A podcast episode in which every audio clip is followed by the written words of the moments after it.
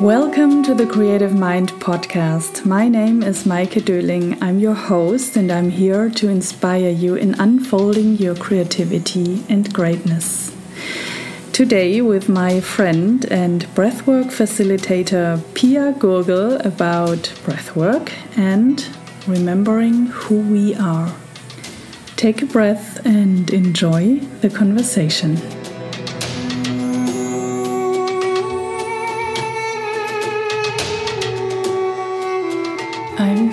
Very touched by my own breathwork um, experience I just had an hour ago. So I feel like I'm still a bit in that mood, but I'm very honored to have my dear friend Pia Gurgel today in the podcast. And yeah, we walked quite a path together since we both built our own business and yeah, she also came from another background and walked her path until today. And I think we will listen to her story today, but also talk about breath work and how she ended up to be a breathwork facilitator and an emotional release practitioner.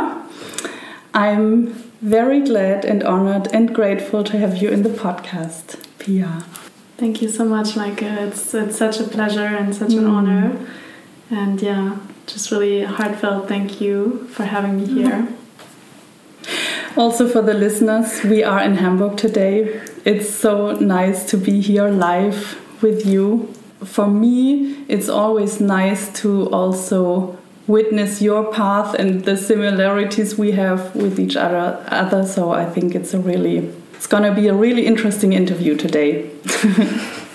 yeah, I'm so so excited and so stoked, and yeah, mm. I can definitely sec second what you said about the parallels. Yeah. And synchronicities uh, that we just have or keep mm having in our lives mm -hmm. and mm -hmm. yeah just value the exchange we have every yeah. few weeks or so or yeah. i think we just check in and just see where we are and yeah it's, yeah it's a real big gift so let's start at the beginning. I just said a little bit about you, about the breath work and um, emotional release, but you also came from another background. So maybe you want to tell us a little bit about your story, about your background, how you ended up being a breathwork facilitator. Tell us something about your story. Yes, sure. Yeah, I, I, I really do have a very diff different background. So for a long time, I was what I would probably call today walking um, someone else's path. Um, and by that I mean that, yeah, I just, I mean, I pretty much followed a, what in Germany I guess we would call like a very traditional path of like finishing high school and then studying, um, I don't know, just kind of ending up working as a project manager eventually for a pretty big e commerce companies. Mm-hmm. I don't know. I, I, don't think I have to name them, but like yeah, pretty big um, companies where uh, the focus was was not so much about the people, mm-hmm. um, but it was just a lot about yeah working hours and uh, achievements and earning more money. Mm-hmm. Um, I mean, I have to say at the same time, like uh, as a young person or like as someone that just pretty recently graduated from uh, university, I got big projects and like many, many opportunities um, at a young age, which I'm really, really grateful of or for. But then at the same time, um, just after a year or two, I started having all these weird symptoms in my body and like yeah, just felt. I guess in essence, I just felt not very seen as a person in these mm. jobs, more like a yeah just working for so like mm. someone that you could dump mm. tasks on and also i guess as a project manager you're always kind of in this role of like trying to keep everyone happy and like you're basically um, always like every fault is your fault kind of yeah so what you what we used to say as project managers so you kind of um, have to be quite tough and a little bit like yeah you have to have a little bit of a shell around mm. you i mm. think and just uh, navigate all kinds of different situations. And um, so this was my background, and I actually believe that every step I took on my path was super important, and even that very first job that I had that was really, really demanding because it eventually led me to saying, No, I need to go on a sabbatical. And mm. um, because everything was so like stressful and demanding, and I, yeah, just for a while I couldn't really sleep well, and I had all these physical symptoms, back pain and whatever, and then I just woke up one morning. I was like, I think you need to take a break, and I wasn't. I was not burned out, but I think when I look back, I was really close to getting yeah. there.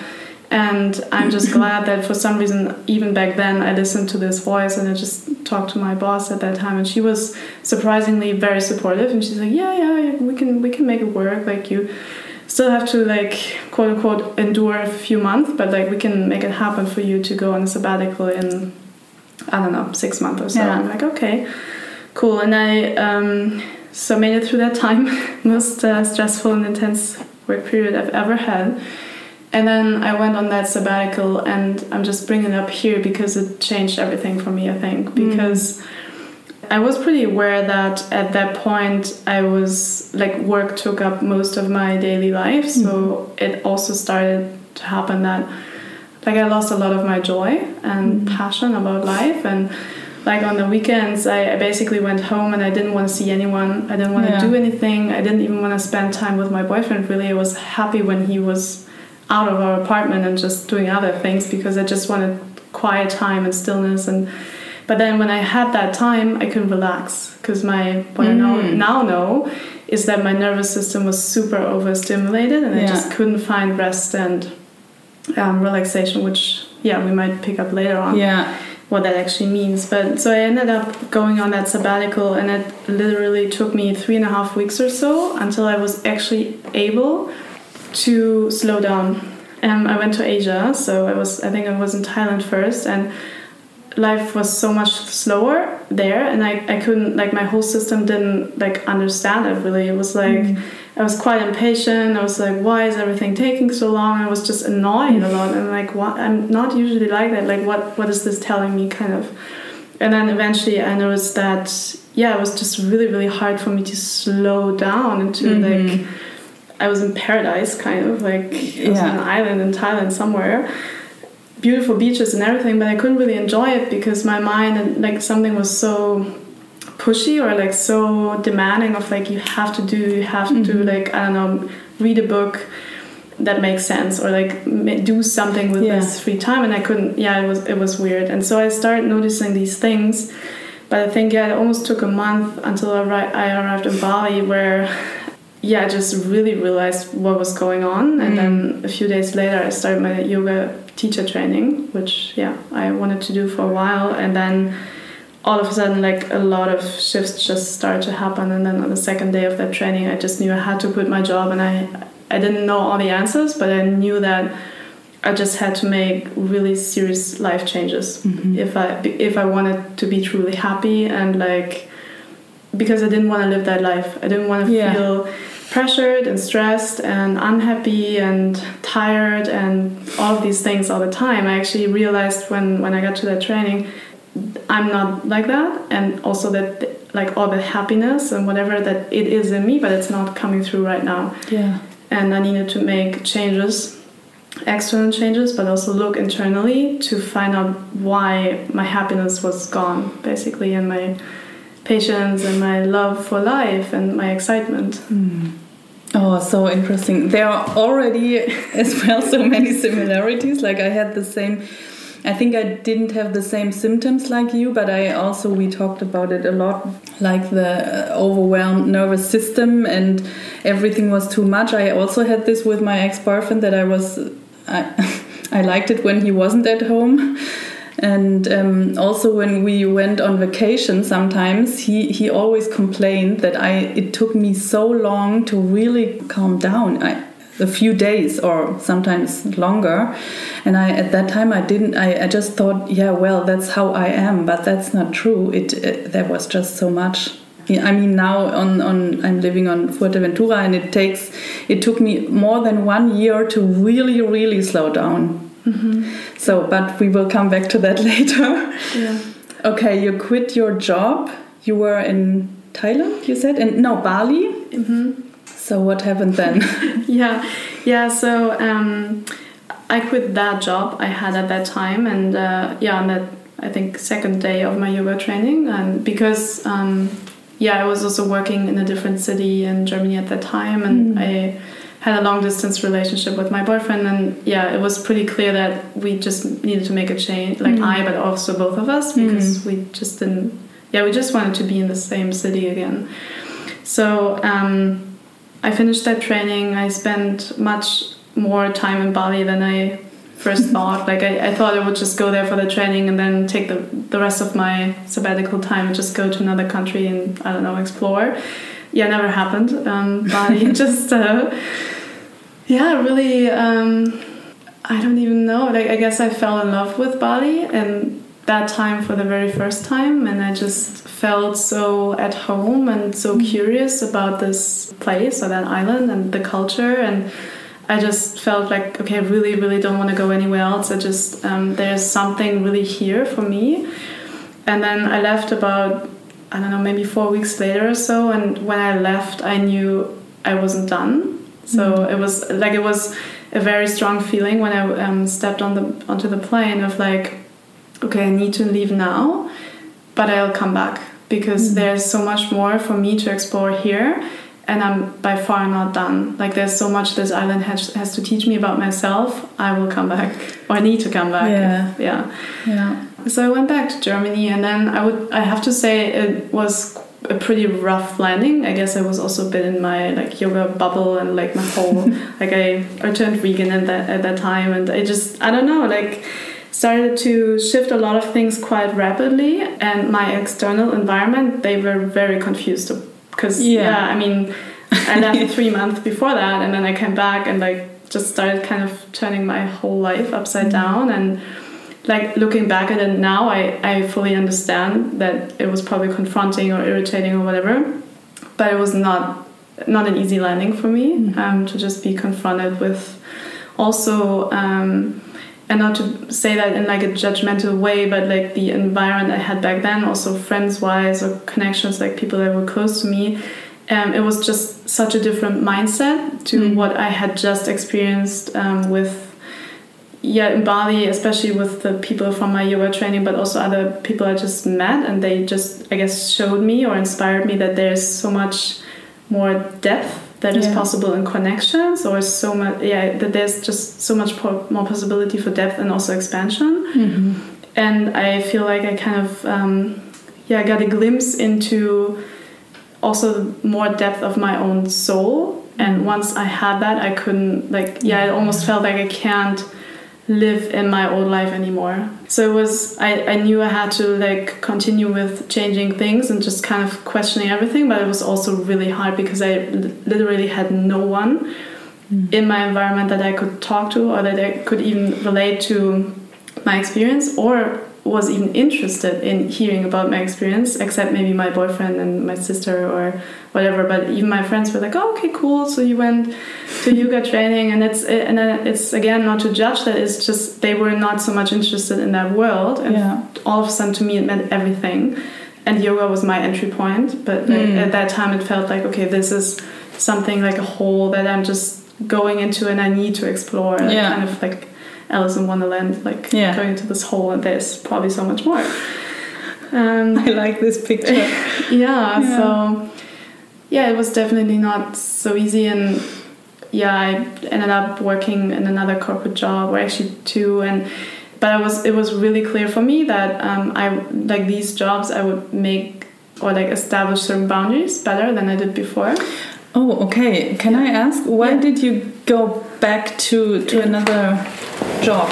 Oh, yeah, what yeah, was good. that? Good question. Yeah. Um, well, I think when I first came back, I was really confident about. Well, Mhm. not really confident, confident, but a little bit. Like, at least I would trust myself. Like, yeah, I can probably start teaching yoga now. Mhm. And so, I was. I had my mind set to that. But then, pretty much just a few weeks later, I was like, okay, but I actually also need to earn more money than I would make now just teaching yoga Um, so yeah, I think at that time when I look back, I just didn't feel secure enough to Mhm. like, or also confident enough to really say, okay, I, I don't know, I, I'm just gonna go and lose all my financial stability. Yeah, so I think honestly, like it was, it had to do a lot with financial stability. Mm-hmm. Um, but I was much clearer with my boundaries. So, like, Mhm. the first job I took was in some agency, and I just uh,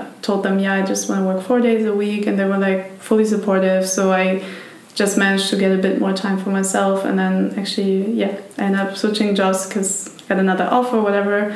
Um, and but even at that company, I was also really clear about like because I knew that job would be quite demanding again, but I was Mhm. more clear around my boundaries, especially like time wise. That Mhm. I, I made it really clear from the beginning. I'm like, okay, if we have a project or I have a project and it's due and whatever I need to do uh, or work a few extra hours, it's fine. But I'm not doing this every day, four weeks at a time. So in my, I have to say, in my um, team or my, especially my boss, he was very supportive and he was really respectful and like he even when he noticed that he had the feeling that I was working longer than I should or whatever, he every now and then he's like, yeah, I think you should go home early tomorrow or whatever. Mhm. So he really had an eye, and I really appreciate um, Mhm. that about or appreciated that about him. But yeah, it took a while to. Um, well, first of all, save up some money, but yeah, a year or two um, that I keep kept working in these jobs, and just to put a little bit something to the side,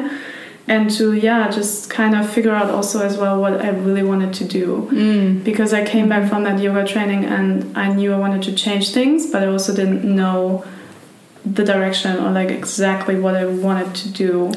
So yeah, still had to to figure that out. hmm I know that you quit your job then at some Mhm. point. So what what happened or what kind of what led you to quit your job? I think yeah, honestly, it's it's really different than the first time, or it was really different. But um, also, yeah, just when I look back at my path, it just makes a lot of sense because um, eventually that financial security that I was talking about, it was still important in a way to me, but at the same time, that internal pain of going to a job that you don't like and that you like even if i had a great team and even if i like the projects i was managing or working on they weren't bad or they weren't generally the job was fine i have to say Mhm. especially compared to the very first one i had like the conditions were much better like everything was fine but that internal pain of like i really don't want to do this and i kind of feel like i'm wasting my time here. I want to do something else but then at the same time another pain of like i want to do something else but i don't know exactly what it is. Just grew immensely over Mhm. time. And for a while i think i kind of um, yeah blocked myself because i was there was like a belief or i was convinced i guess that i needed to know what is next before i can actually go and quit my job but then i came to a point where i was like okay but i'm still working too many hours. Like it's not i'm not overworking but still like in the end of the day i go home and i'm exhausted. So it's better than before but it's still not ideal because i'm exhausted and then on the weekends i need time to, to recover or rest or whatever. So um, i just had that strong message come through i guess that i Mhm. just need space in my life to figure out what it is that i want to do so yeah eventually i was like i think i can't do this anymore Yeah. and um, I courageously um, took took um, that decision um, to yeah just tell my boss okay I have, I have to go like I, I don't know where what I'm gonna do next fully I just knew like one thing I knew at that point was that I wanted to work with people because it's Mhm. something that I always liked in my yeah in these jobs as a project manager was um, the I mean, I my task was to manage them and like manage their capacities or whatever. But one thing that was always really important to me is like how can they grow personally and like how Mm. can I create space for them even if I am just creating this certain little team inside of a bigger team for a while. But like how can I help them grow or how like what conditions can I provide them Yeah. Um, or what space can I create for them so they can do their work but also grow in what they're doing and enjoy it and have fun and like yeah just like what they're doing So I've always known that I really like this aspect, but then in my corporate jobs, there was never really the room for really, yeah, working with them in a way that they could flourish and grow further than what I might have been Mhm. able to give them Mhm. a little bit. Yeah. Um, so, yeah, I guess what that relates to is like this, and at the same time, because I've been in this like, like my personal development path was Mhm. like started a little bit like Mhm. a few years before Yeah, going yeah. on that sabbatical. I think I just knew okay, somehow in this area of like working with people, personal development, coaching, whatever, this is probably my path. But I was not very sure how that Yeah. would look like. It's. I th- think this is so interesting because, I mean, I also went on my path of personal de- development before I quit my job. Of course, it started before, but then first other things happened. For example, I um, uh, broke up with my boyfriend. I it, it can't happen everything in one time, but once you felt or experienced this um, glimpse of whatever that is your own path and to follow your purpose or soul or you will come to that point where you cannot live your own life anymore. And that i think it was the both of us experienced it. I couldn't work in my company anymore then. I think sometimes we we experience something like that but then we have to go back to to the old because we cannot change immediately completely Yes, So, definitely. but the pain will be at some point so strong that we cannot um, yeah we have to to leave yeah, totally. yeah And um, if I can add one thing, which Yeah. to me, like if I look back at it now, it just it's so fascinating and it just all makes sense. But um, I think I also came to this point in a phase of my life or time of my life where astrologically, um, yeah as you know, Yeah. um, I also work with astrology quite Yeah. a bit. We call it Saturn return. So it's it's a phase where just astrologically um, it's um, meant to shake up things in your life, kind of, but always with the intention to bring you into deeper alignment with your soul and with your Yeah. path in this lifetime. Yeah. And um, yeah it just made a lot of sense because while i was qu- quitting my job at that time i basically and i'm not saying that everyone has to do it this way but for me it was the right way. I turned around my whole life because i also started questioning my relationship and my friendships. And like a lot of that wasn't easy but i also knew that if i really wanted to find my own way in mm. this life um, if i wanted to yeah, if I wanted to find happiness, mm. I guess, and contentment and mm. more joy and excitement and passion about life and truth about myself and yeah, and what my life is about or why what I'm here basically to do, I just needed to free myself as mm. like from everything that would kind of hold me back, mm-hmm. including jobs, including friendships, mm-hmm. relationships, whatever, and kind of go into the unknown. yeah okay you you jumped you did that step Yeah. and when did you first discover breath work and what did it change for you Yes. Um, yeah, I'm just gonna add maybe a few more phrases how we Yes. continue from there because I think it's gonna lead up to breathwork Yeah. very well. Yeah. So once I've uh, I had started to make these changes, these next changes, basically, because it was just a period of like one change after the other, and just flipping kind of every stone that was around me around, and like really checking out if I still wanted to have it in my backyard or not. so um, I guess I just um, started on this deep, deep inner journey about myself and like to just yeah find out who I really am because I've also in this whole pe- period I had noticed that um, or realized over time that one question I had about myself was who am I? And I think when I first started asking myself this question I, I didn't have an answer. And I'm not saying that I have an answer today, but um, I pretty much feel like I have a good understanding of what my mind thinks I am. but also what I internally feel about my soul, my heart. Mm. So I know much more about myself. And at the same time, I'm way more relaxed about this question because I think it's a continuous exploration that I will keep having my entire life, yeah. probably. But at that point, it was super, super painful for me to realize I don't know who I am and I don't know why I'm here in this lifetime. So I think that was almost like an additional fuel for this whole mm. inner journey. And um, yeah, I just navigate or I just went from or through different modalities and worked with different people and just went on to explore different things, mm-hmm. I guess. So all of these things made sense um, or come come now into come come together, I guess, uh, to what I do now or into, yeah. merged into yeah. what I do now. So yes, as as you mentioned, I work as a breathwork facil facilitator and um, an emotional release practitioner.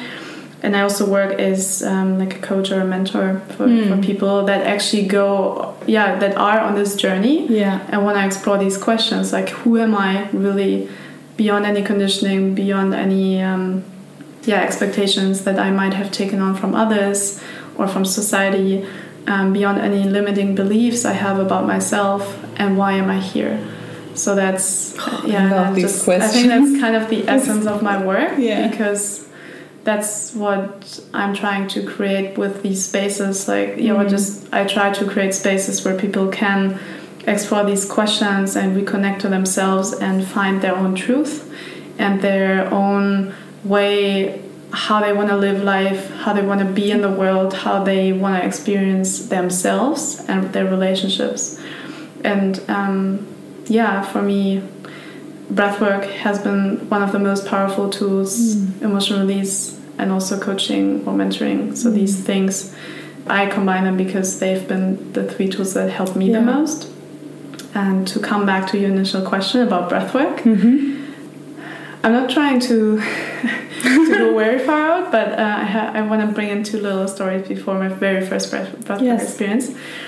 so um, over that time after uh, or in that summer where I quit my job and my relationship, all of that, I was actually working with a coach because, and which, yeah, was so, so helpful to just have someone mm. as support on my side. And she, um, yeah, she's uh, she's nowadays she's um, one of my closest friends, and I really love her dearly. But she's supported and opened me and opened my eyes in so many ways. Like, yeah, and um, I had one experience with her where today I would probably say I just uh, we went into very deep meditation, but like eventually I ended up connecting to my higher self, mm -hmm. which I think I've never had that experience before and I just um, yeah saw a certain setup, whatever. Like I just saw myself in a very interesting way. And on that day, I went home and I just had this very strong impulse of like looking for another yoga teacher training, which I've been wanting to do for a while. Whatever I had decided on another one, but I just had this impulse of like, no, you need to research again, because mm-hmm. I knew later in that year I would go back to Bali and do a training there. So I did, and I ended up finding finding this uh, teacher training, which interestingly combined yoga with breathwork and with astrology. Mm-hmm. Oh my god! And, yeah. and, I just I just read through the page and I saw the the teacher's pictures and just mm. how he presented himself, I guess, and like just how the way how he talked about these things, and I'm like, oh my god, like I need to be in this training. I don't know. It was just a very very clear sign, and I think he was also uh, yeah just showing me a lot of freedom or something that I was desiring in that time of my life. And so I think there was also like a, um, some sort of connection between us mm-hmm. but then also content wise and I at that time I've never really I had never really heard about breathwork other than pranayama um, yeah. let's say from yoga. But so breathing techniques but not breathwork. I was like I don't even know what it is but I feel super strongly called to to just sign up. And then yeah, I did. He agreed, whatever. And then a few weeks later, I had a dream where I was um, seeing myself again in this higher self version. And I was just, there was a big, big room, and I saw people in a certain setup, how they were like lying on the floor and they were doing breath work. And like at that time, I had never been in a breathwork session. and didn't know how they do it, like how rooms might be set up or anything. I just like there were a lot of objects and they were like placed in certain ways. And I, for some reason, in this dream, I was leading a breathwork ceremony, and I had a team, and I just was guiding them around, and I was leading it and drumming and like doing all kinds of things. Anyway, so I woke up and like, okay, this is really interesting. And I think at that time I, I wasn't even sure if I, yeah, I think I kind of knew there was it had to do with breathing, Mm. But still I didn't know what breathwork was. And then I went to Bali, and before that training started, I still hadn't done any breathwork. I was like, yeah, I'm just gonna do it. It's gonna, I'm gonna learn. So, but a few days before, um, all of a sudden, I was like, oh, maybe I should do do one session before to just kind of get a glimpse about what it is. So I went to a different teacher, different style, whatever, and I had such a deep experience. And afterwards, I I just knew why I was called to go in the right or like yeah I, why breathwork just Yeah. attracted me so much because in that experience even though it was a different style it was a different facilitator it doesn't matter but i immediately like went back into like a birth related um, i don't think it was a trauma but like a memory Mm-hmm. and it just gave me an answer to a question that i had for a very long time and it, all of a sudden it made total sense. And then yeah i just ended up starting that training. And to wrap up this story is that the very first day in this training that we did breath work it was like every five days or so we, it was a breath work day. So the very first time we did it i walked into the room and i saw that the room was exactly set up like in my dream. Um, and, um, and then i was just like okay something is going on here i am a little bit scared what this experience is going to be like but uh, yeah let's see. I am clearly meant to be here. Yeah and it was really really powerful. And yeah so that's kind of how i found breathwork or breathwork maybe found me i don't know. I guess you can see it say it both ways. What did that change for you personally, breathwork? Yeah, um, yeah, it's interesting because I could answer it many ways, but I will start from that point or that time. Um, I think breathwork really, really helped me to connect to my emotions um, because a topic that I've certainly struggled for a long, long time with was I wasn't really able to feel certain emotions. Especially sadness and grief um, and also anger. Like they were really really suppressed and at that time i didn't know. I also didn't know like what the reasons for that may have been whatever. I mean when you do this in a work i think uh, eventually you'll come to a point where it you end up looking at your own emotions or like where I think I reached a point where I was like okay I understand certain things with my mind with my mind. Like mentally I understand that I probably have certain beliefs or stories I tell myself from childhood and like I knew in a way why I adapted them maybe but I couldn't really feel them. Like I couldn't really feel the pain or like sadness or whatever like um, and before I uh, discovered breath work there was a very long time in my life where I couldn't cry. Like I couldn't Yeah. I could certainly never cry in front of people.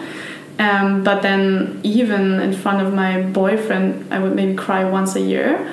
And even if I was feeling some sadness about whatever situation. I could never really tap into it and let it come through or come out because which I understand today is because I didn't feel safe in my own emotions. So Yeah. that was i think my breathwork journey has two chapters kind of because the mm-hmm. first chapter was pretty much about um, getting in touch with emotions at all. Yeah. so that was like the first part that started in that training whatever which was followed though by a period of time where it's it, it was almost like a lid opened and all of a sudden more emotions would come through but they also felt felt very overwhelming to me. And i couldn't i i hadn't learned um, or like in my nervous system i didn't know how to regulate myself. If emotions were coming up that were so big because i maybe hadn't felt them for a while bec- or whatever that i would like my nervous system would go into like a fear response. So i ended up having anxiety and panic attacks. So there was kind of an yeah from one chapter to the other there was quite an uncomfortable time. Um, and then my uh, the teacher training I did I did last year and finished last year with Breathwork Bali.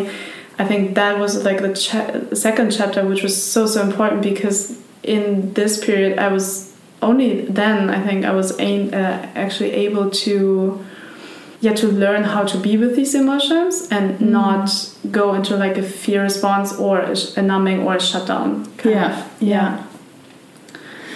Okay, so you after that first training, you you decided to do another education, a breathwork education, or how how's this called in Bali? Yeah, so the that yoga training was a combination with a breathwork training, and um, the the breathwork part was basically a first half of a full training. Okay. So um, Yeah. mm, the idea was that you do one half, which was very centered around yourself and Mhm. about like really embodying that te- technique Mhm. and feeling it in your body and Mhm. just going through your own process. And there was supposed to be a second half to that training where you just learn, yeah, facilitator skills, like Yeah. what, what you actually need to know about when you want to hold space and Yeah. guide someone through an experience. Mhm. And I, yeah, I I wanted to train with them or with that school, and I had signed up and everything, but um, yeah, I couldn't because of COVID. I remember that time. Yes. Yes. Like, oh my god, when is it happening? yes.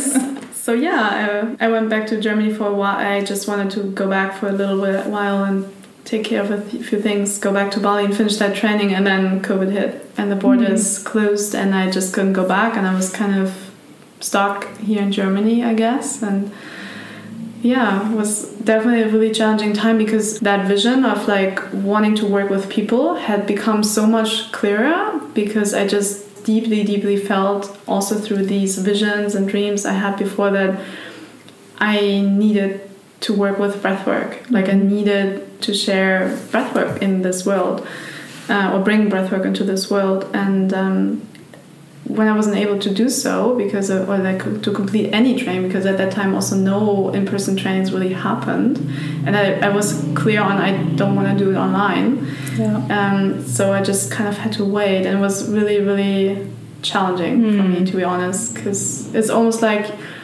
you see already like the horizon or like where you're going and you just feel a very very strong call and you know it's your path but you can't get there yet because Yeah. there's circumstances that prevent you from going there So finally, you did it. You finished your facilitator, I don't know, Mhm. degree certificate. Um, so let's maybe for the listeners, what is breath work?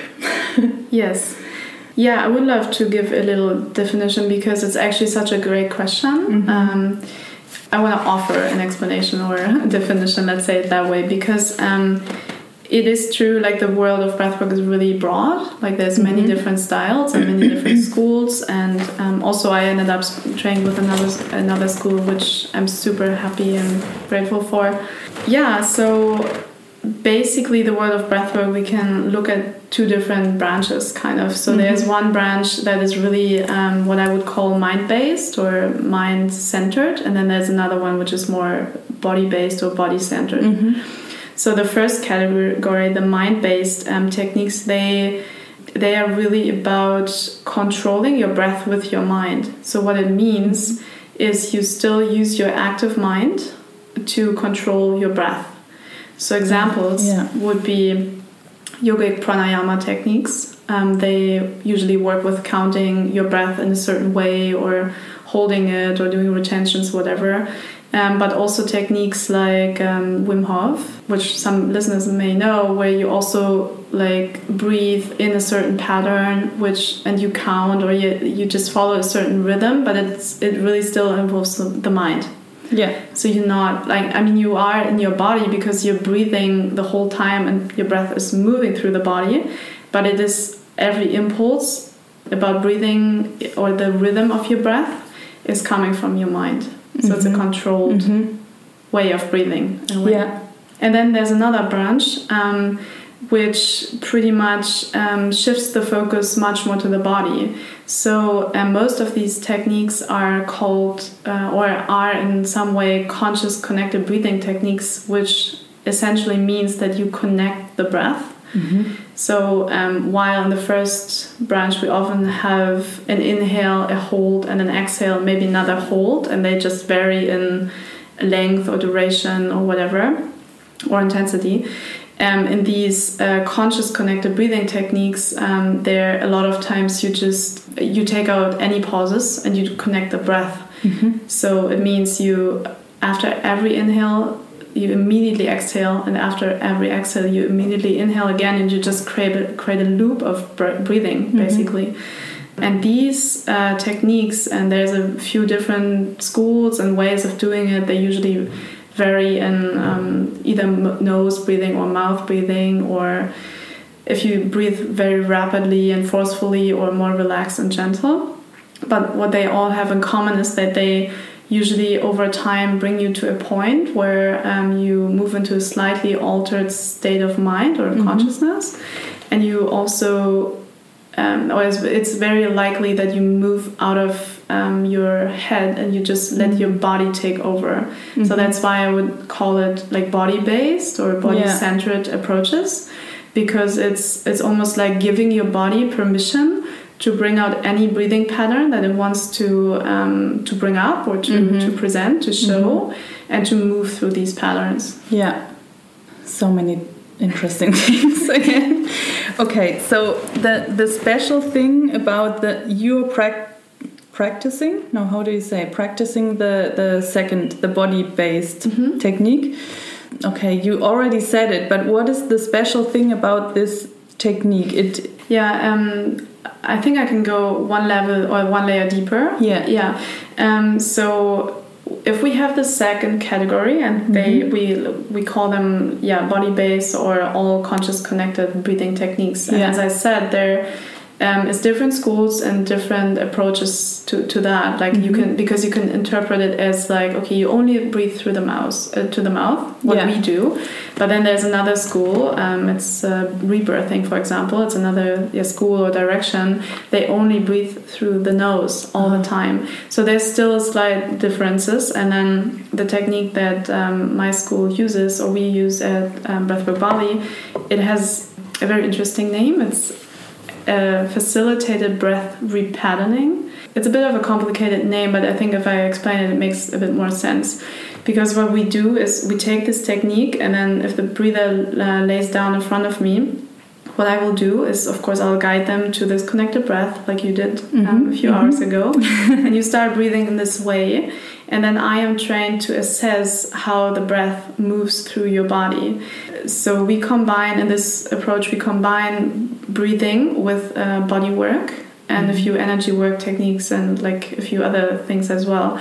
Um, so when I look at your breath, I will assess how it moves through, and then I use gentle touch or body work to yeah to, to see how I can how it can move maybe more vividly or Yeah. with um, more volume or also where we maybe need to take out a little bit of breath to still keep you within your nervous system.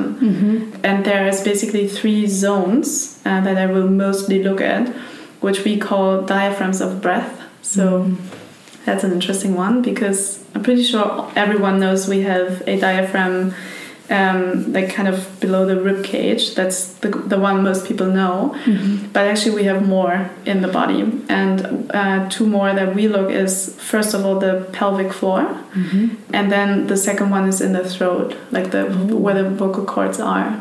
So remember when I in our session at Yeah. one point I asked you to to om with me, yes and that's a technique to clear Oh. this uh, diaphragm. Okay. Um, because when we om, when we make a sound, we can clear any tension that's in Mm-hmm. the throat.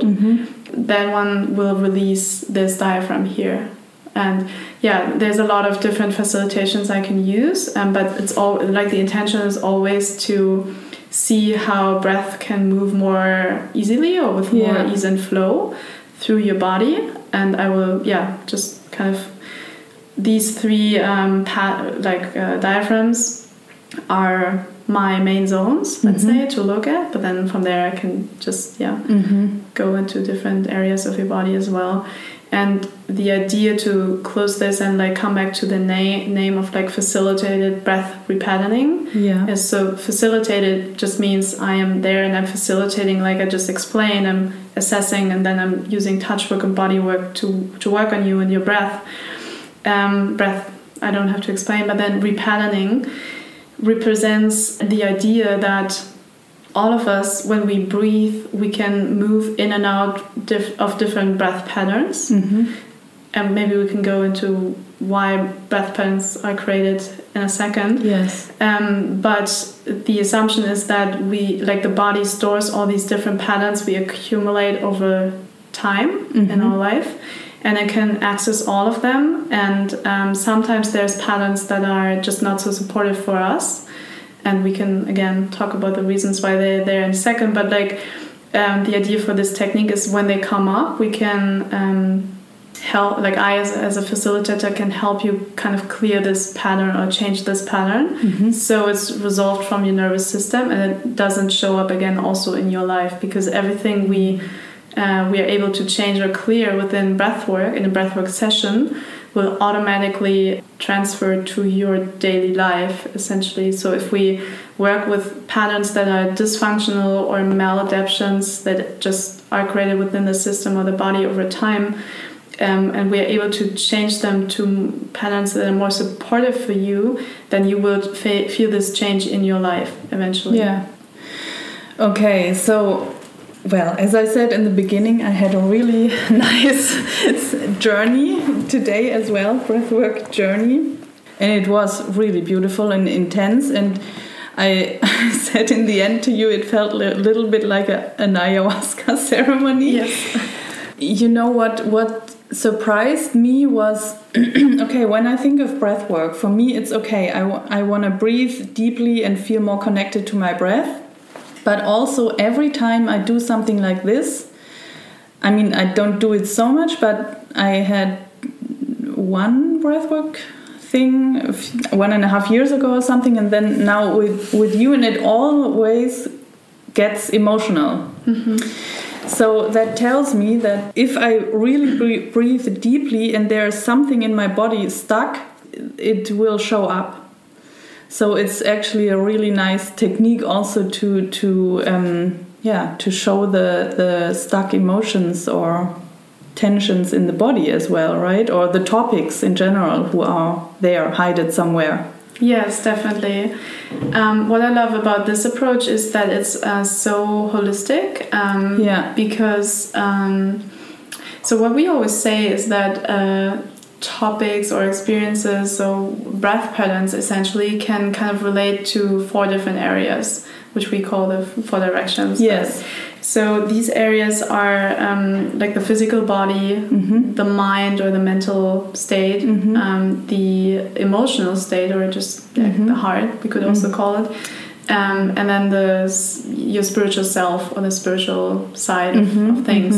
Um, so what is so fascinating um, to me is that you'll never really know what comes up in a session, like if one of these areas or all of them are touched or if so it's, it's really hard to predict before like it's also Yeah. like i mean we can say set intentions like we did earlier Yeah.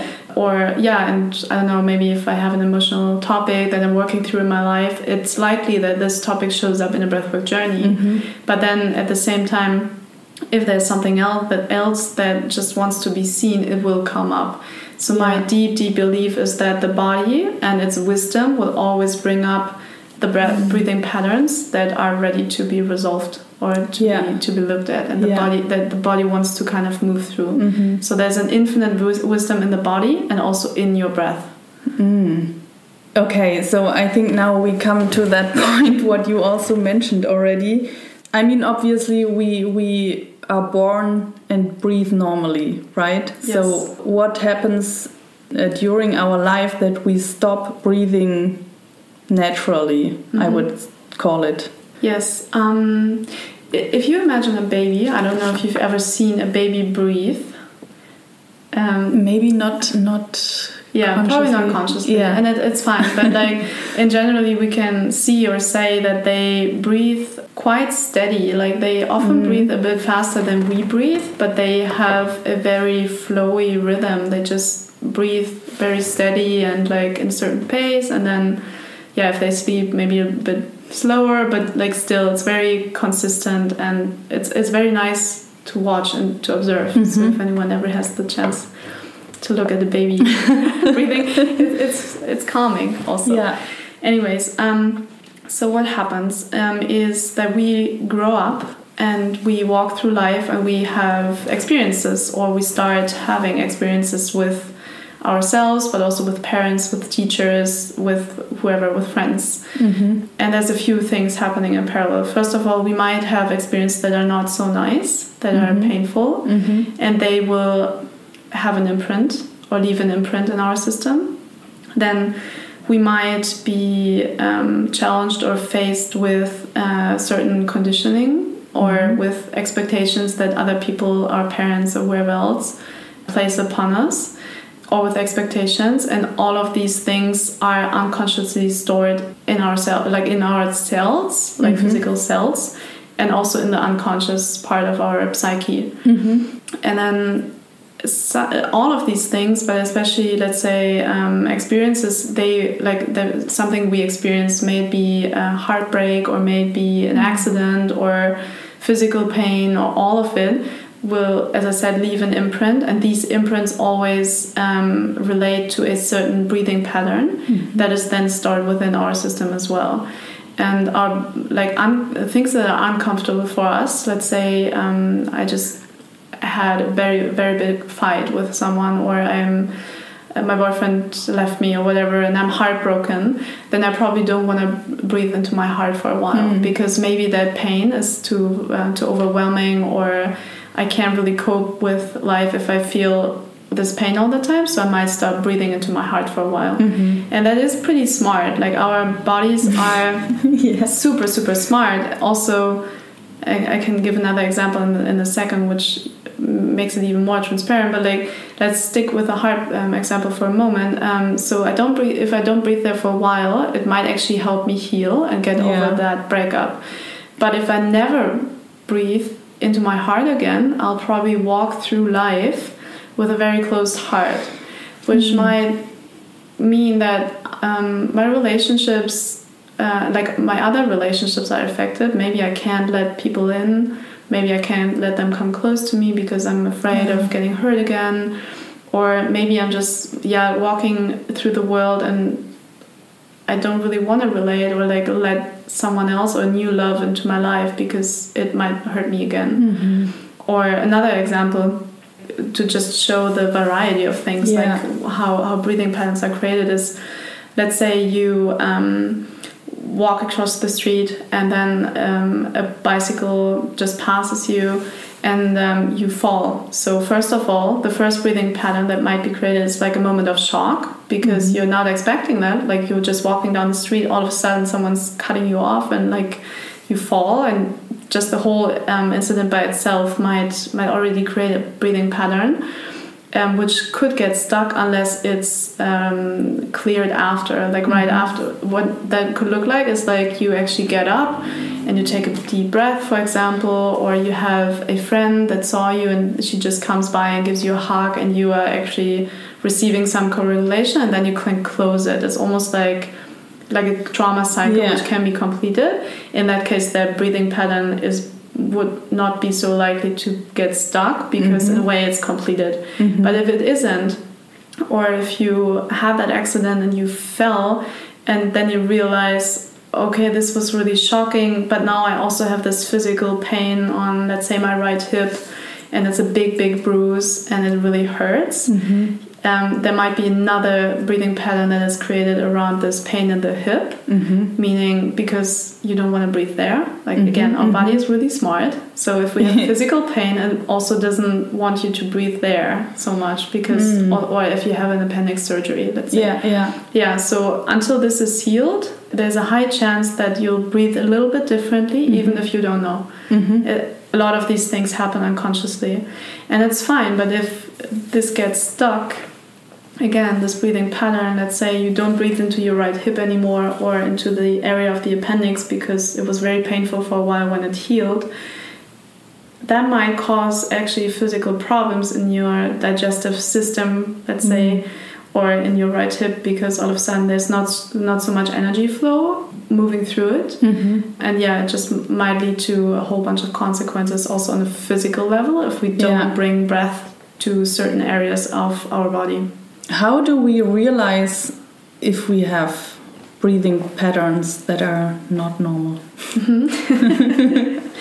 Well, I wouldn't say they are not normal because I also think that every breath pattern has probably a protective layer to it. Yeah. So I think um, just as we maybe in inner child work or parts work or Mm. whatever, um, there's a concept of like parts that want to protect us, Yeah. and they sometimes come in Yeah. when uh, when you're working on a certain topic or whatever. Mhm. I, I would even say you can relate it to a breath pattern in, in a certain way because I, yeah, again, it's if we come back to the wisdom of the body and of the breath, Mhm. I think, yeah, we should just keep that in mind. Like, there's not normal things, it's just what the, the, uh, the, the reaction was to protect you in that moment Yeah. or to heal or to be able to process something that was actually too overwhelming or too big. Mhm. So, um, yeah, just to add that about the normal part. But uh, to your question, um, f- well, first of all,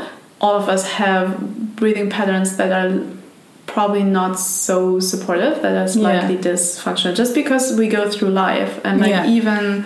Um, even myself or other people that are um, on the breath like that just do breath work quite often most of us find that even if we breathe over month years whatever like regularly every now and then something still shows up Mhm.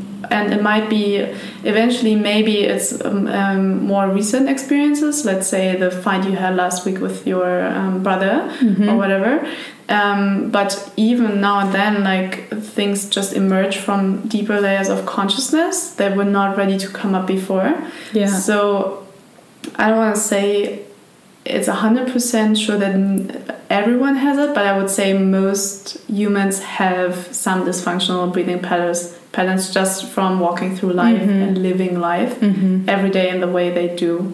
Yeah. Um, however, what people, also listeners maybe at home, can assess just for themselves is to uh, start observing your breath in certain situations. and it, it doesn't have to be like a judgmental thing of, or like an observation about is this right or wrong. It's more like a, yeah, just noticing or witnessing your own breath Mhm. in certain moments. Like, do you hold it when you're stressed?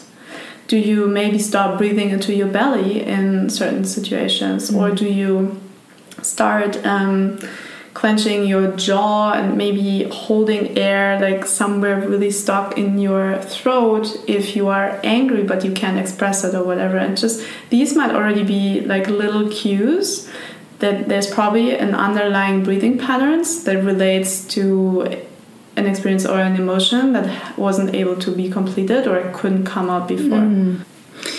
Okay, would you also say that, for example, if somebody does, let's say, inner child work or something, and there is a topic coming up and um, is healed, um, that the breath also changes because of that?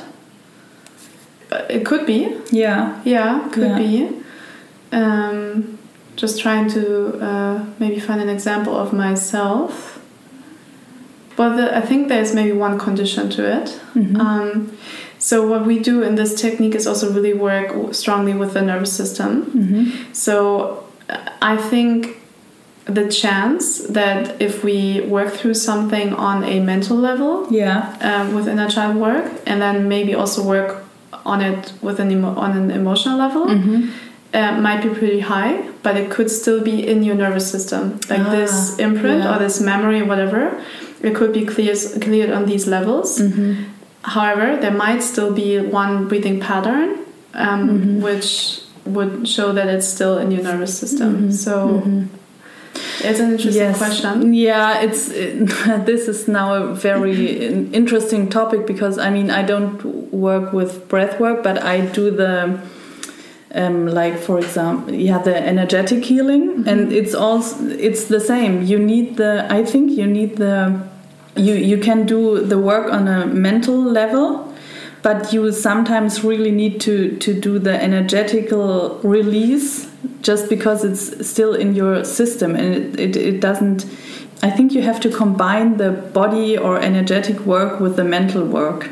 Yes. that's what i think Yeah, I personally agree. I have a few. Um, I know a few people would see in the breathwork work would see it differently, and they would Yeah. kind of see breathwork as the uh, ultimate way to kind of clear things. yeah Which I personally uh, kind of agree to, but also with my own background and Mm-hmm. how. Uh, yeah, how I just went, have been walking my own path, and Yeah. like, uh, just according to my own experiences, and also how I work. To me, it still makes sense to bring in the um, mental level and the mind to a certain degree. Mm-hmm. I'm just really mindful, also with clients, to yeah, not over rationalize things or to mm-hmm. over intellectualize things. Yeah. Because our mind can also create a story and make a thing much bigger than it is. And then mm-hmm. on nervous system level it's actually not that big. It's not Yes. it's already cleared. Yes. Or yeah.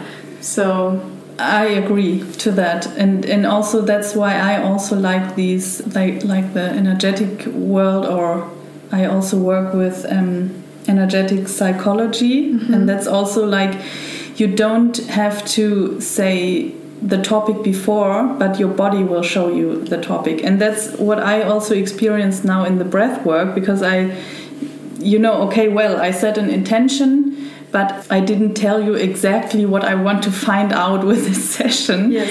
It just my body showed or whatever it was, it Yes. showed up. And that is for me the magic of techniques like this. yes yes because um, it, it allows the full expression of the body Yeah.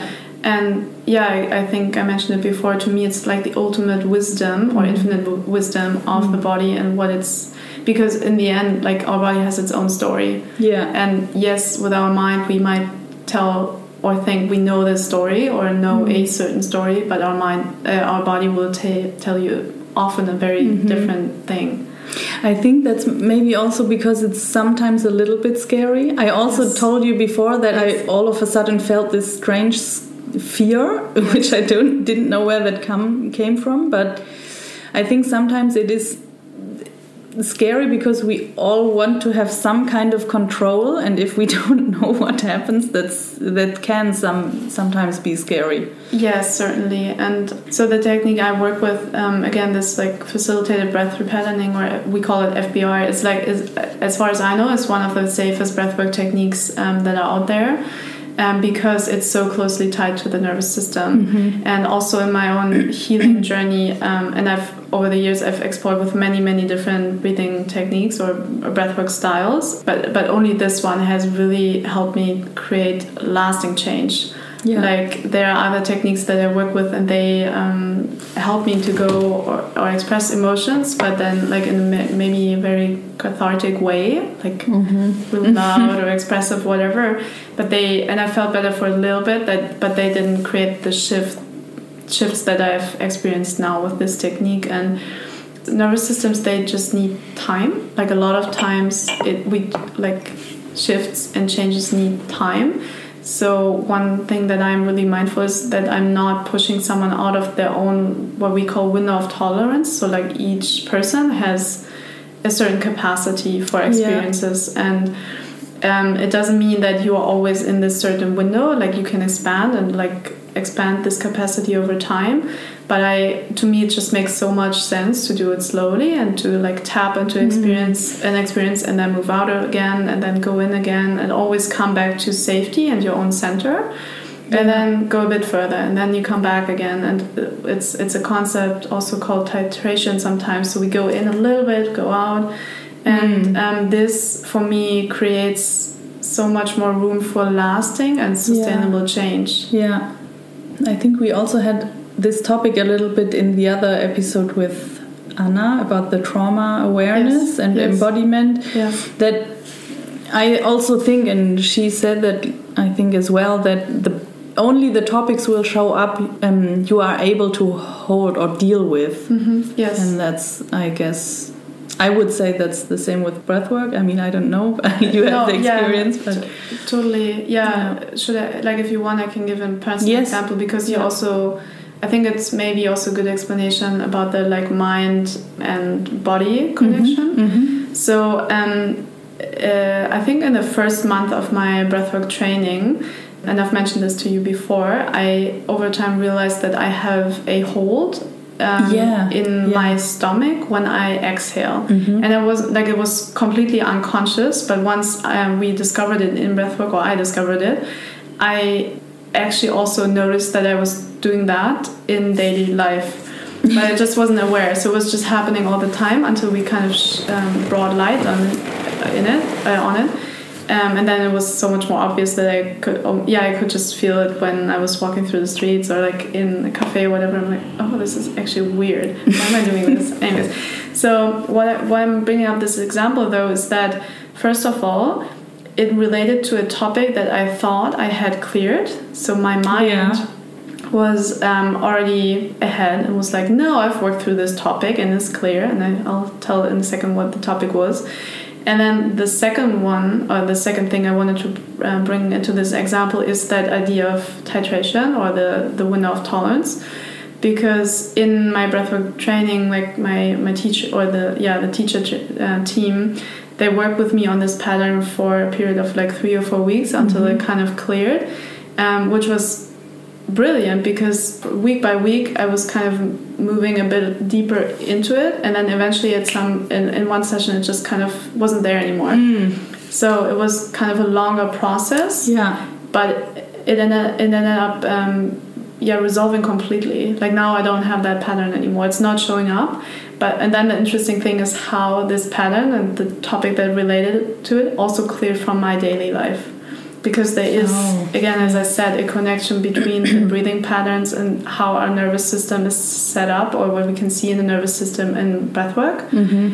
and how that person actually lives their life and how they navigate life Yeah. and experience life. Oh, it's an it's a beautiful example. Yeah. Yeah. Should I make it a bit more transparent? Yeah, Like what yeah. it meant for me? Yeah. Yeah. So the topic that was behind this was um, actually it had to do with like feeling safe in my own body and feeling safe Mm. in the world. Hmm. And um, you know a bit more of my story. and Yeah. You know it a bit deeper, but like at this point, um, yeah, what I can share, I think on a mental level, I felt like, oh, okay, I'm actually so much more grounded. I I feel fine in this world. I am in my body. All of that. Like it was. That's what I was believing. Mm-hmm. But my body was still telling a different story, and I still had a like this breathing pattern.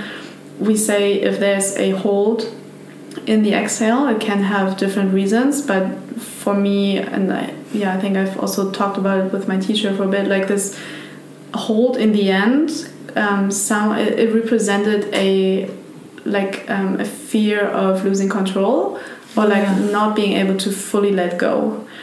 And I can like when I look back, I, I can say that yeah, there was still a part of me that's that was quite fearful of life or like um, much more of like a life on Earth. Like I somehow there was a part of me that didn't feel very safe here on Earth, and that Yeah. also maybe didn't want to be here fully, or wasn't sure if it's if I can trust this human experience Mhm. basically. Mm-hmm. So we started working on this pattern, and eventually, yeah, just I felt really in my body. I think before I thought I was in my body, but I wasn't. And then Hmm. I breathwork to me also means, um, or is like a very embodied technique because you Yeah. are breathing and you can of course you can also have spiritual experiences whatever but you are like while you're breathing you're still in your body Yeah, yeah. so it is very embodied and i think it helped me so much more to actually understand like mentally i thought it was in my body but you can still not be in your body even if you think you are yes. um, so i think a big part of my process in that training at that time was about learning to feel safe in my Mhm. body and then um, yeah being there and actually knowing oh it's okay to be here and like not just think but feel embodied Yes, it's okay. Now it gets a little bit philosophical, but I I really like that example because this thing of letting go of control. I think we all have Yes. that in a way. yes I mean, I also had that strongly. Mm-hmm. But I would also say that with my, I mean, now we already talked a bit about psychedelics and we also did privately. Mm-hmm.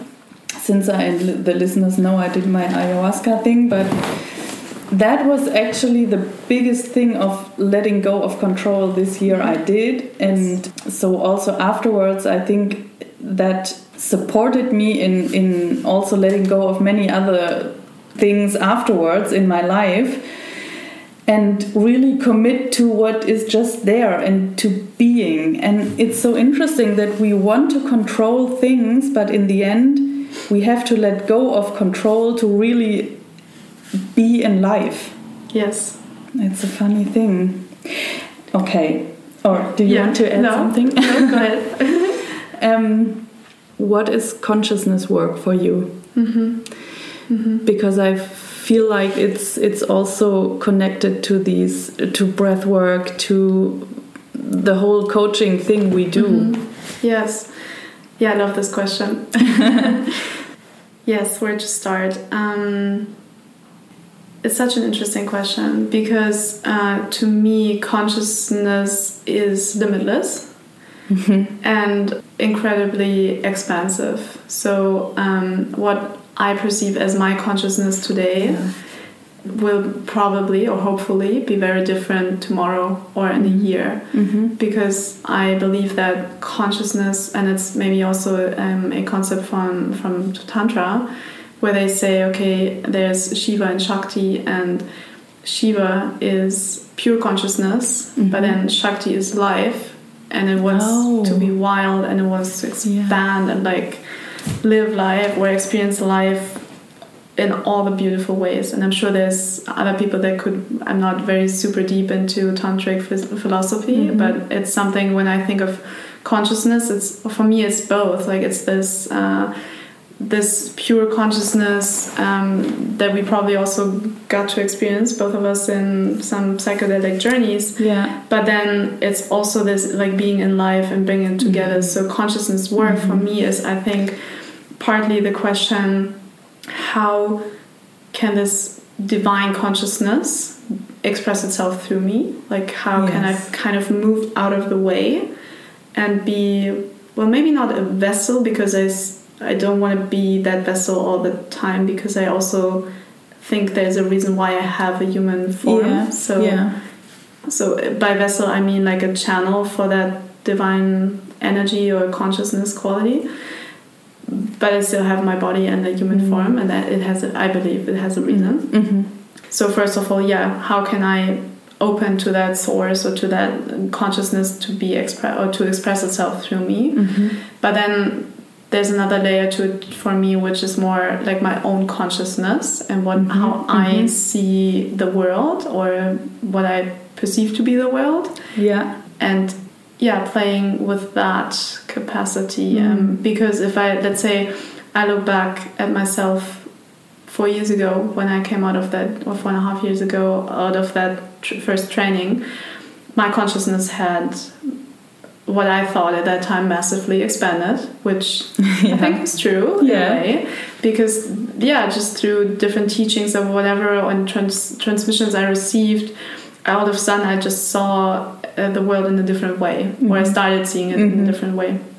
But then, if I look back at this version of myself or what I thought at that moment was like a evolution of consciousness, yes, it was, but it wasn't that expensive to compared to where I'm now. In a way Yeah. Yeah. because since that I've I don't know had many other experiences or whatever.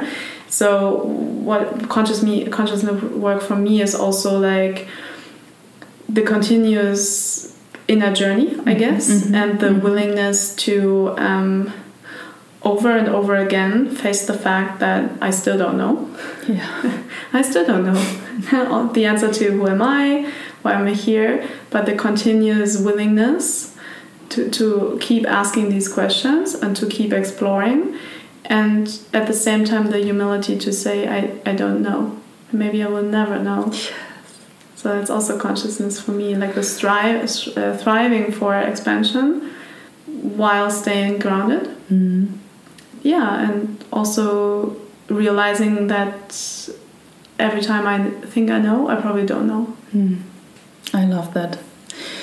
First, what I found really um, important, what you said, is that if we if we do all that spiritual work and being connected to a higher self or whatever it is, there are many things you can be connected to, but also connect this to the human life and to our human body and not be just in this spiritual world because I think that's not what it's all about. And i think i really think that we have to bring these two together and step into life and live life with that and use it. Yeah? Yeah i just want to say i fully agree. Yeah yes. yeah and the second thing is also I, I also think that we have our own um, journey of, of expanding our consciousness i mean when i look back 10 years ago or whatever I really thought I, I know who I am, but that was also strongly connected to my country, my parents, my story, my culture, and everything. And that's actually not who I who we are. And for me, that's also consciousness work to let go of that identity, what we think we are. Oh yes. And expand into something which we don't know what it is, but we what is kind of our essence. Yes, if that makes sense. yeah, it makes total sense. Like, uh, yeah, I would agree because I do believe that. So while we are, the, all of us are this uh, divine consciousness, yeah. or like the pure consciousness, Shiva I also believe we all have a human body for a reason, as I yeah. said before, but I also think there's another part which is our essence, nature, or our soul mm-hmm. that also comes into play. Yeah. And um, essentially, it's, it's super nice that you bring it up because conscious work to me also means not just answering these questions like who am I, why I'm here? On like a, uh, let's say, more ego level or like yeah. because yeah because there's in each one of us there's this inner part this inner connection this true nature that will never change. Mm. not in this lifetime and probably also not in the ones yeah. after or before. And so the question from like the who am i is not my name it's not my profession it's not my whatever my relationship status or mm-hmm, i don't know mm-hmm. what but it's it's more this essence nature yeah. i guess that's how i would call it or soul yeah.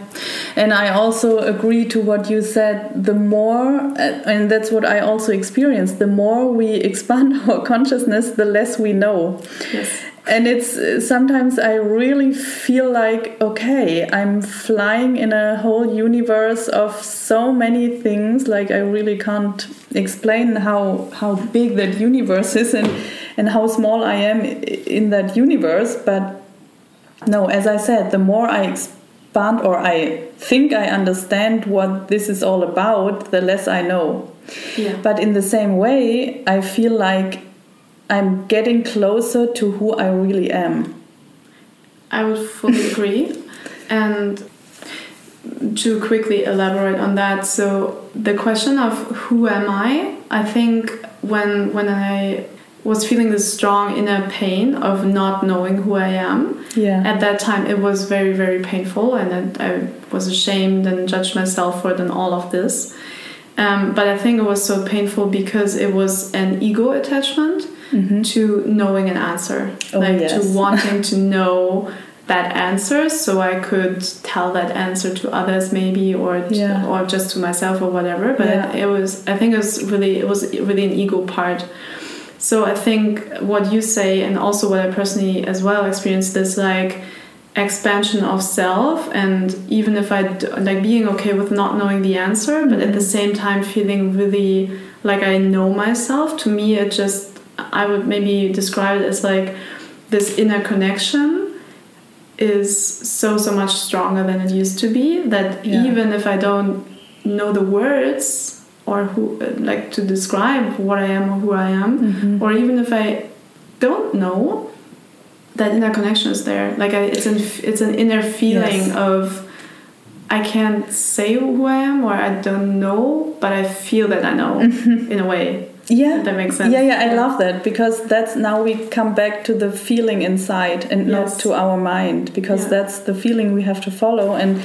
that's also when we really trust ourselves and follow that intuition or our feelings and that's also why we have why it's so important to connect to our emotions and stuff Yes. like that um, I think if we really follow our feelings and our intuition and our heart, and there's so much to follow, life will show us the way, and we don't need this outer safety. And I think that's where the magic happens because we, I think we all know kind of what we are looking for in life. Like maybe some have visions, some have dreams they want since they are a child. Some some have this feeling they want to live. Like we all have something. Yes. What where we are heading to. like a longing or a yearning. Yes, yes. yes.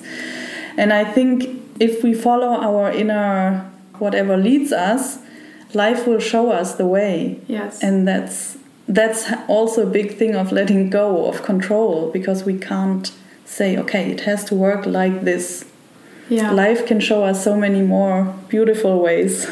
Yeah, I fully agree. And um, I think one thing that actually play or what I feel plays a big role in this is also what you kind of touched into before about like being embodied and connected. yeah. Um, because uh, it is true, and I I've also been there. I think on my own journey that there are many people out there that are very spiritually connected and not to say that that is wrong but if you're not also here on earth if you're not Mhm. also grounded then it's really hard to to actually make a change in the world if you like have certain things you want to accomplish or reach or Mm. go for Mhm. um, and I think it's also actually really hard to hear that clear calling or voice because Yeah. it's so easy to get up in spiritual messages or like something higher that is always telling you something. Mhm. And not to say that that is not possible or that it's Yeah. not true.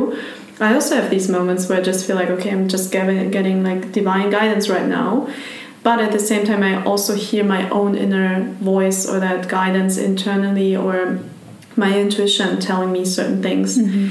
And so, but in order to to hear that voice, that inner voice, I think it's super important to be also in, embodied.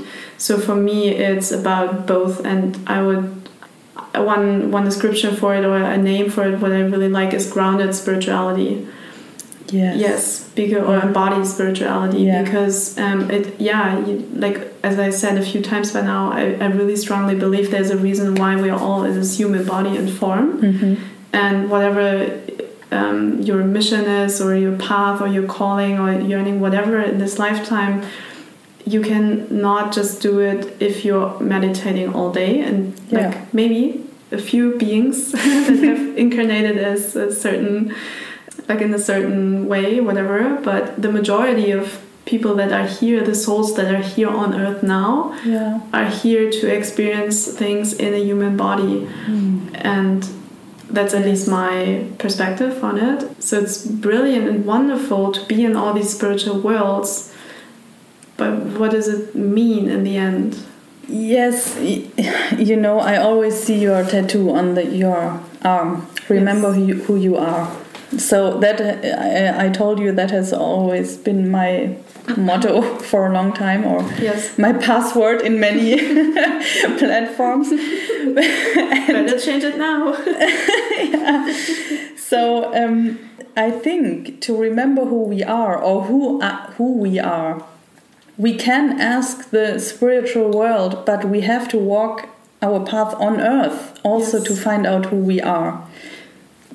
May i add one thing to Yes, please. Yeah, because um, so two things. I think just to underline the importance Yes. is yes, we have to walk this life on earth because here is where we make experiences. Yes, we can have Yeah. spiritual experiences, Yes.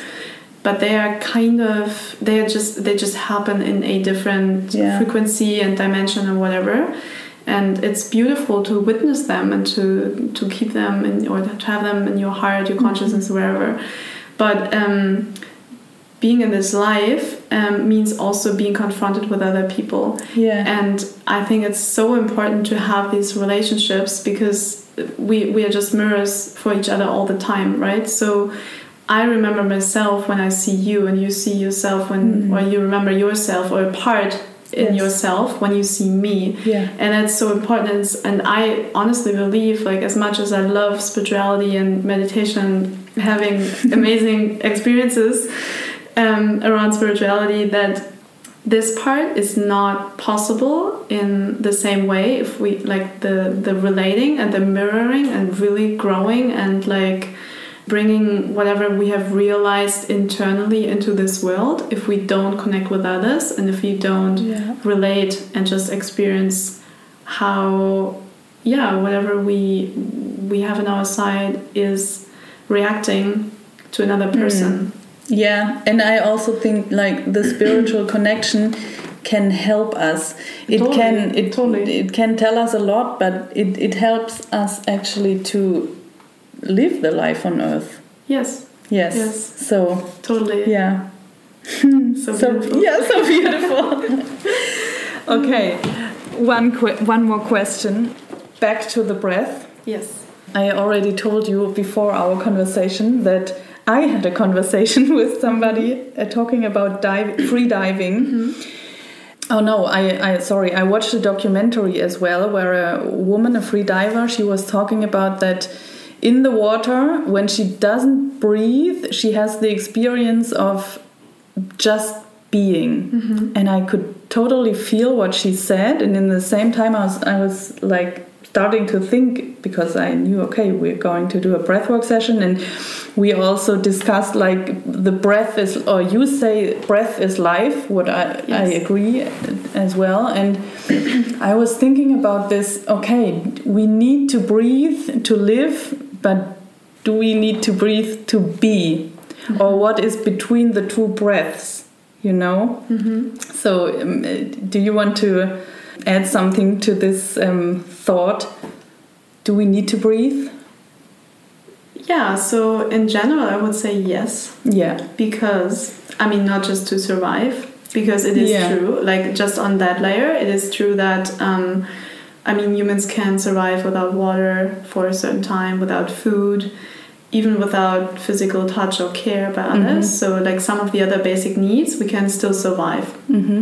but you can only survive for a very limited amount of time if you Mhm. don't breathe Mm-hmm. so just on a physical level yes humans need to breathe of course, yes. but um, I know you want to go to another layer, and I still would say yes, we need to breathe because for me, breath is our life force Mhm. and our energy.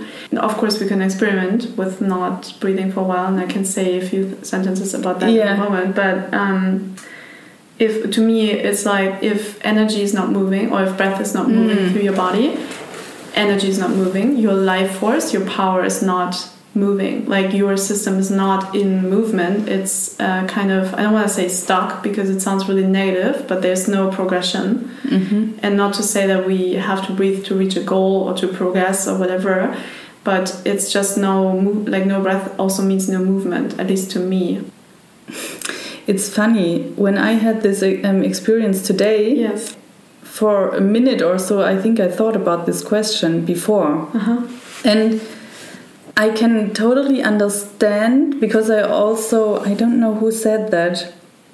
There was I was listening to an interview and the guy said between two breaths there's a break and there this is God. yes And I can feel that too because there's such a silence and it's it's like a stand still, still stand. yes So I think that's the feeling the divers have underwater. I can't tell because I'm not diving, but that's maybe the feeling.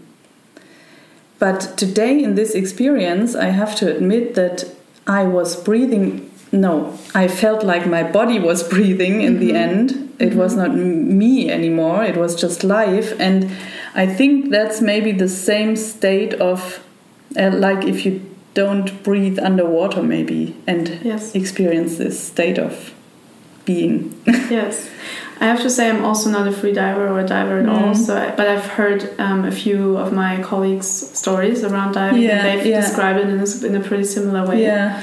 And for me to answer or to just give another perspective, maybe is um, what I love is the understanding of it can be both.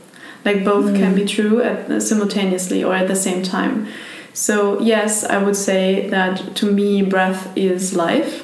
Yes. And what you experience today is a beautiful example of your body or essentially life taking over and like expanding and breathing through you. What a beautiful experience. yes. Um, and then on the other hand, um, and I've also had breathwork journeys or also other experiences where I would 100% agree to that phrase of like the, the pause in between the in and exhale or the exhale and inhale is uh, divine, is God, is consciousness, it's Mhm. pure bliss Mhm. because I've had these experiences as well.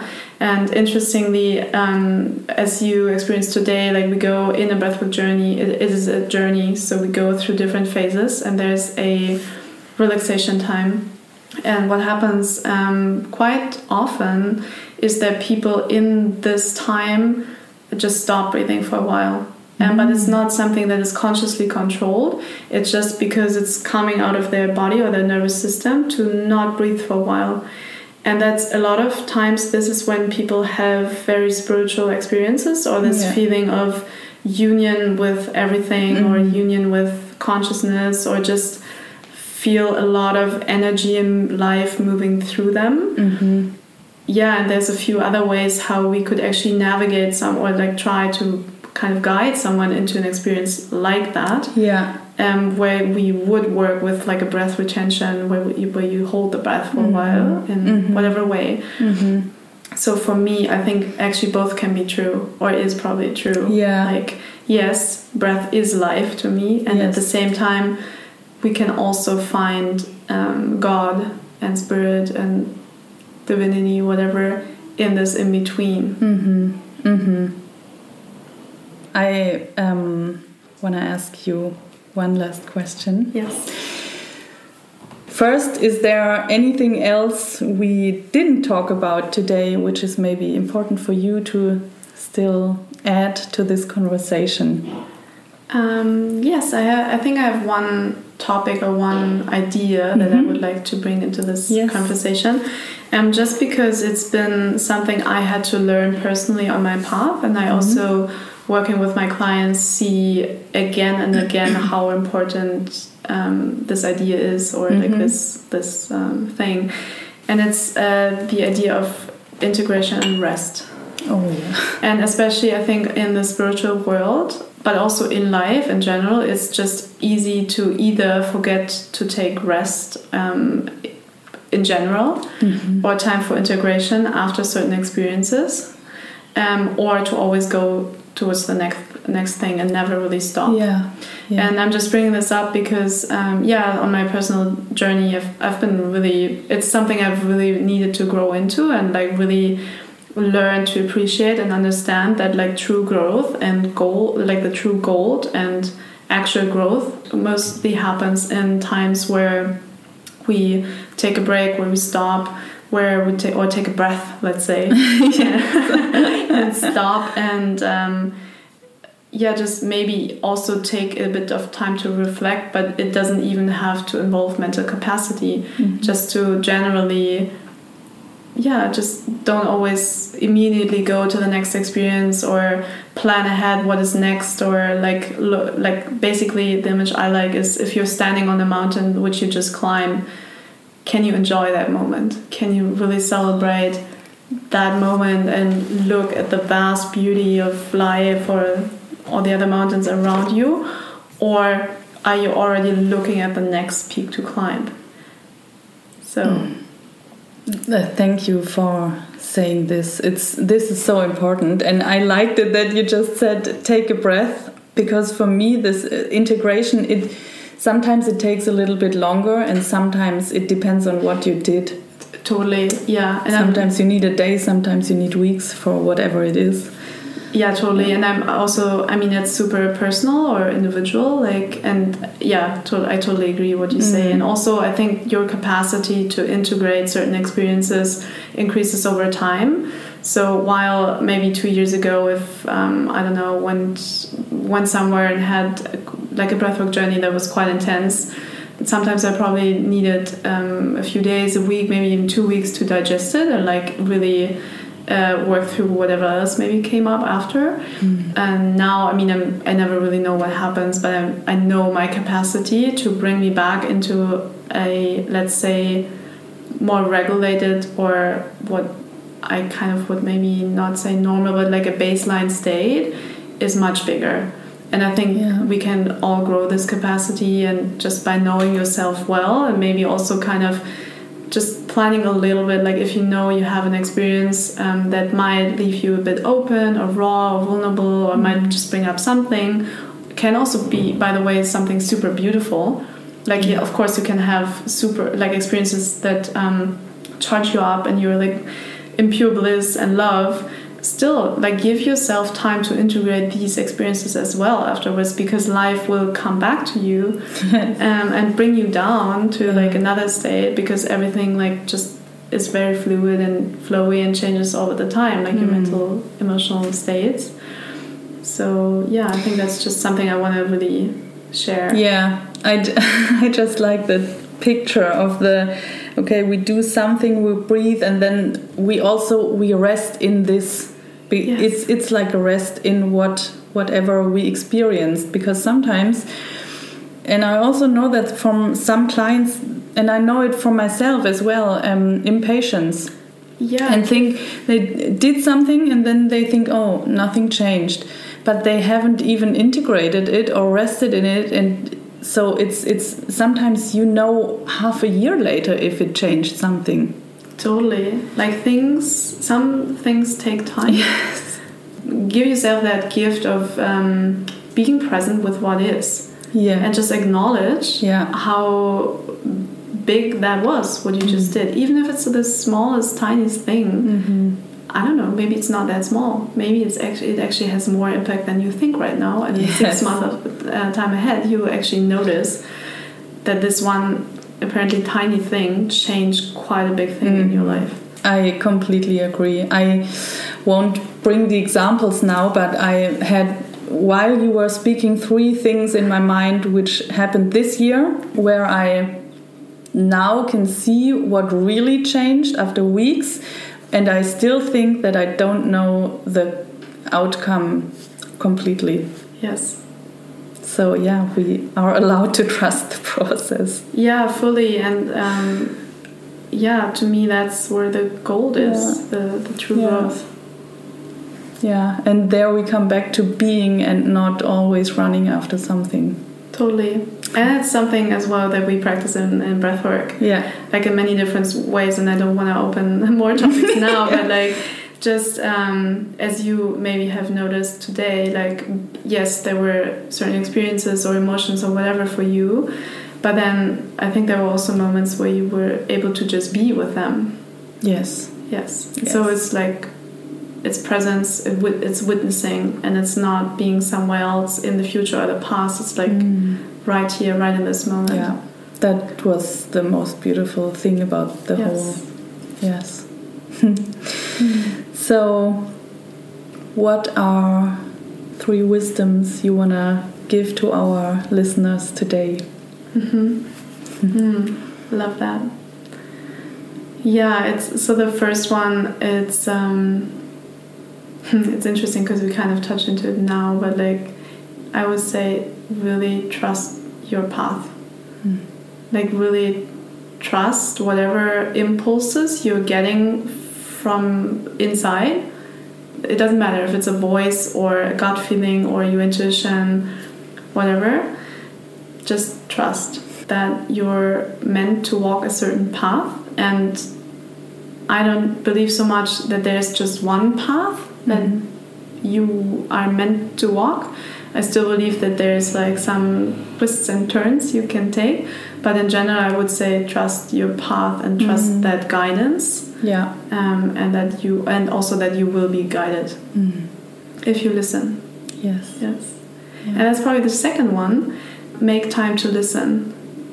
Oh, yeah. Yes. And by that I mean, and it can be very individual again. Like uh, for some people, meditation really works, for others, it doesn't. Like for myself, I know if I don't make time in my day to meditate, I just have a really different experience in my day. So I know it's a practice I rarely skip. Um, but it doesn't have to be the same for you. But I just what I mean with like make space to listen is yeah, just make time for yourself where you you are either just with yourself in a space or in nature or um, you uh, practice a certain hobby or where you can be creative whatever but just allow space to listen I love that.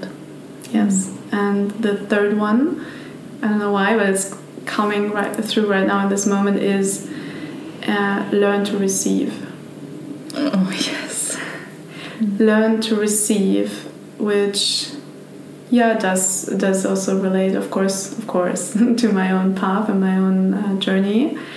But what i mean with that is we, i feel like we are in a world that's very masculine and very actional and it all has its place. And yeah we, we need this energy also in us.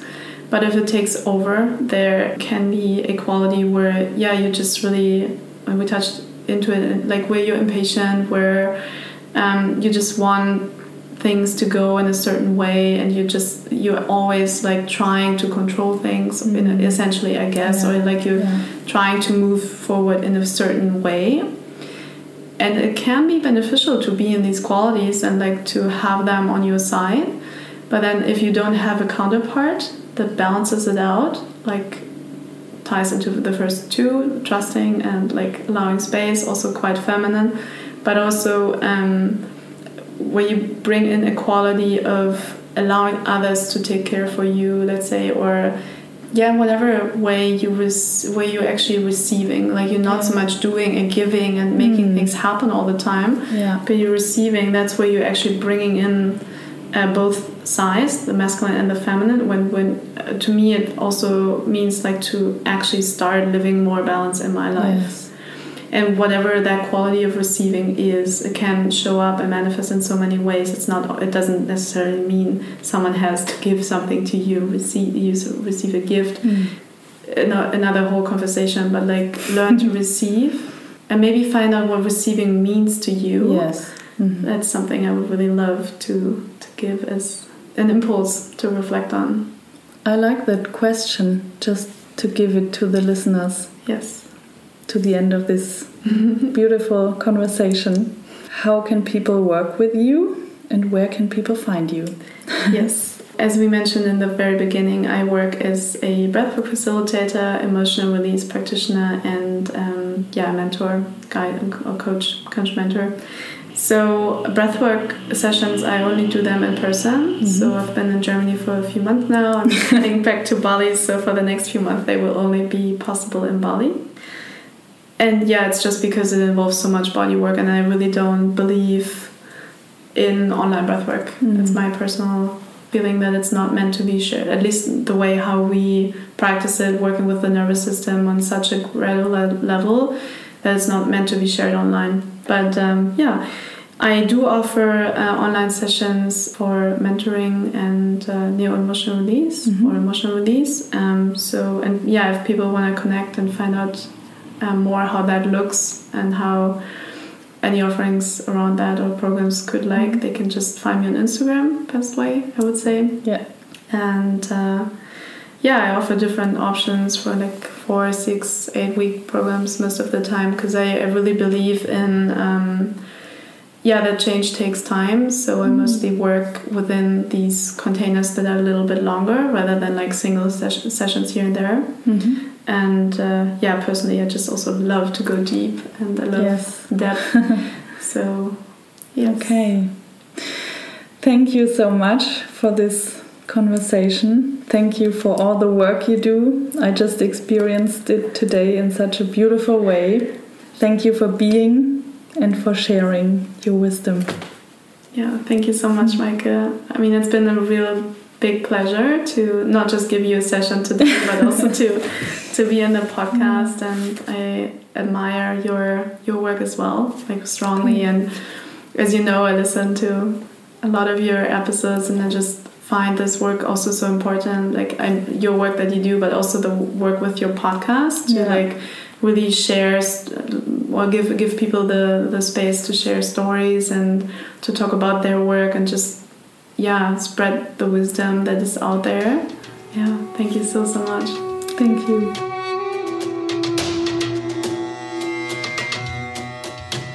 I really hope you enjoyed this conversation and we could encourage and inspire you for your own personal path in remembering who you are.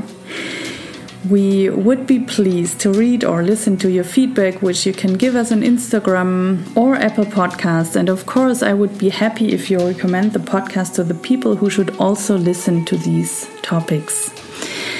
If you want to read more about Pia, there will be a book published from Breathwork Bali in September this year. We have the year 2022, which is a collection of personal stories of breathwork facilitators like Pia and how breathwork found them. As soon as it is out, you will find it also, like all other links, in the show notes. Thank you so much for listening and see you soon.